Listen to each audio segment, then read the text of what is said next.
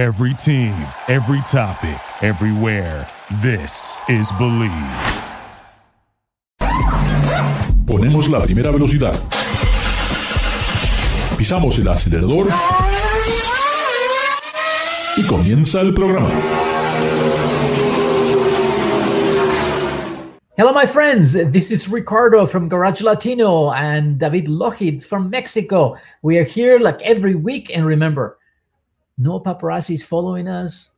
We only talk about cars, anything that has an engine. And there's so much to talk about because pretty soon we're not going to be talking about gasoline engines anymore. Now we're going to be talking about hydrogen. We're going to be talking about uh, electricity. We're going to be talking about a bunch of things that we still don't know and I'm still waiting for my friends uh, arriving on the UFOs to tell us what will be the best power plant for the future. Hello, David. How are you?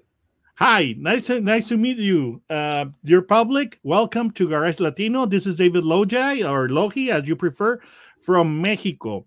So yes, we're going to be talking about motorized vehicles, whether it be uh, uh, dinosaur juice, you know, pe- petrol or oil, or electricity. So here we are, and thank you for joining us. David, you know, it's it's it, can you believe it's 50 years of the Toyota Corolla? That's one of the oldest nameplates in the world. Yes, the fact that I do re- do know and do remember about this uh, this model, the best selling in the world. By the way, it's kind of depressing because it's kind of a giveaway to uh, to our ages, you know. But uh, yes, of course, I remember. Who doesn't know the the Corolla? It's oh. it's the sweetheart of the entire planet. So yes, I know about the Corolla. Now the Toyota Corolla, it's an interesting story because it started in 1962, and they needed a car. You know, I mean, Japan was getting better and better. The economy was growing.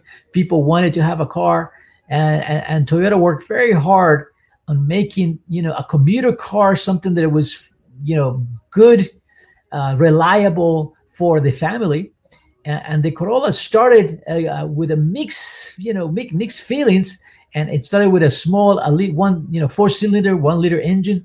It was launched 1964, uh, first production, and now we are in a where's it, 12 generations now the Toyota Corolla. Indeed, it is a, is a 12 generation, and uh, it's it's come a long way because uh, uh its uh, primary mission was uh, giving mobility to uh, to uh, you know, uh, to a country that was uh, recovering from the aftermath of the Second World War. So, of course, it had to be affordable. It had to be, uh, uh, you know, uh, economical to to run. So, yes, that's a that's a humble origin of the Corolla, but now it has become a worldwide powerhouse because it's past uh, it, it has surpassed the 50 million unit mark. Well, but and the car has grown a lot, of course, David, size wise and technology wise. Yeah, David, but you know, uh, the, the, the car was already the best selling car back in 1974 when it was the third generation. So it's been a long time.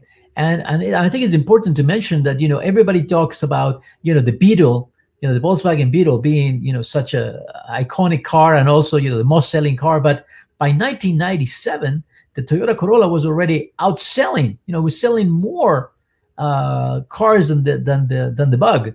And I think of that's course, very and we call uh, as uh, you may know. Uh, me being a Mexican, of course, I know about the Volkswagen Beetle. We used to call it a Volkswagen sedan in Mexico, uh, and we nicknamed it Vochito but the one one uh, big difference, a uh, huge difference between the Corolla and the uh, uh, Volkswagen Bug is that the the Corolla has been uh, redesigned every uh, I don't know four or five years, whereas the Beetle basically remained the, the same vehicle. They made some some changes to, to it. There's there's no way of of hiding that but basically, the uh, the the Beetle didn't evolve that much, and that kept it uh, simple, uncomplicated, and reliable. And I, th- but, and you I know, think, economy and safety.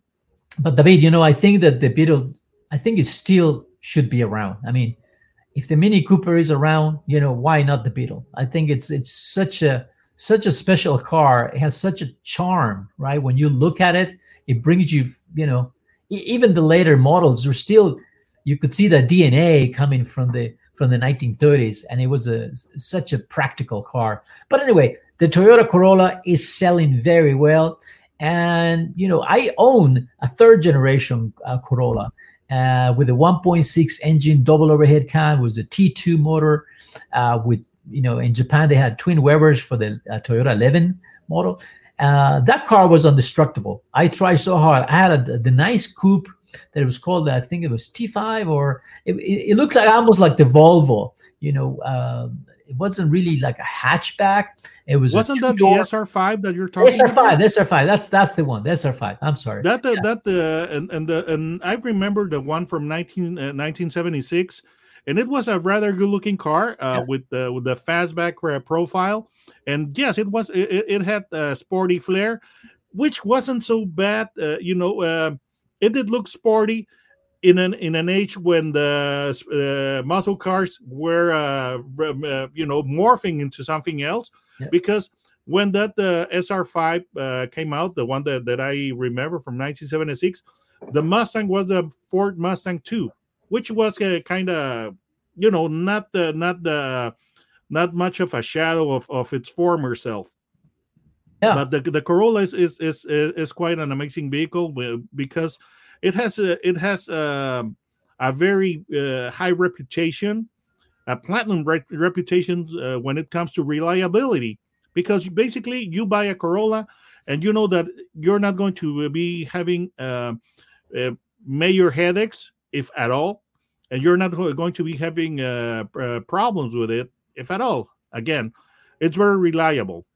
So Yeah, that that's that's a that's the the wonderful reputation that the, this car has, and of course the um, the quality and the efficiency. Like I said, it's always been. Uh, uh, I have a lot of very fond memories. Uh, it was the SR5 liftback, the one that I had, and uh, Great, great one. and I, I, and I, I wouldn't mind having it again. I mean, I, I don't think I ever had any problem with the car, and I beat the hell out of this poor little car. It was wonderful. Now, um, through the generations, the car, you know, I think in the '90s, I don't think I, if I like the Corolla of the '90s, the way they look, uh, they came into, I don't know, sort of a very, very nothing really special in terms of design. But this last generation, now the the 12th generation, uh, I really like it. It has a stance. It's it's, it's like the, the car has grown in panache. It's, it's it's more luxurious. It has the the interior is very well um, appointed with a lot of accessories. Uh, it's it, you can almost consider a, a, a, luxurious Corolla, the new one, uh, when you go into the uh, into the higher trims, and it drives very nice. Also, good power, 180.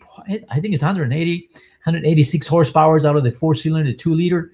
Uh, that's a lot of power for the car, and it's something that uh, previously people said, "Well, I like the Corolla, but it doesn't have power."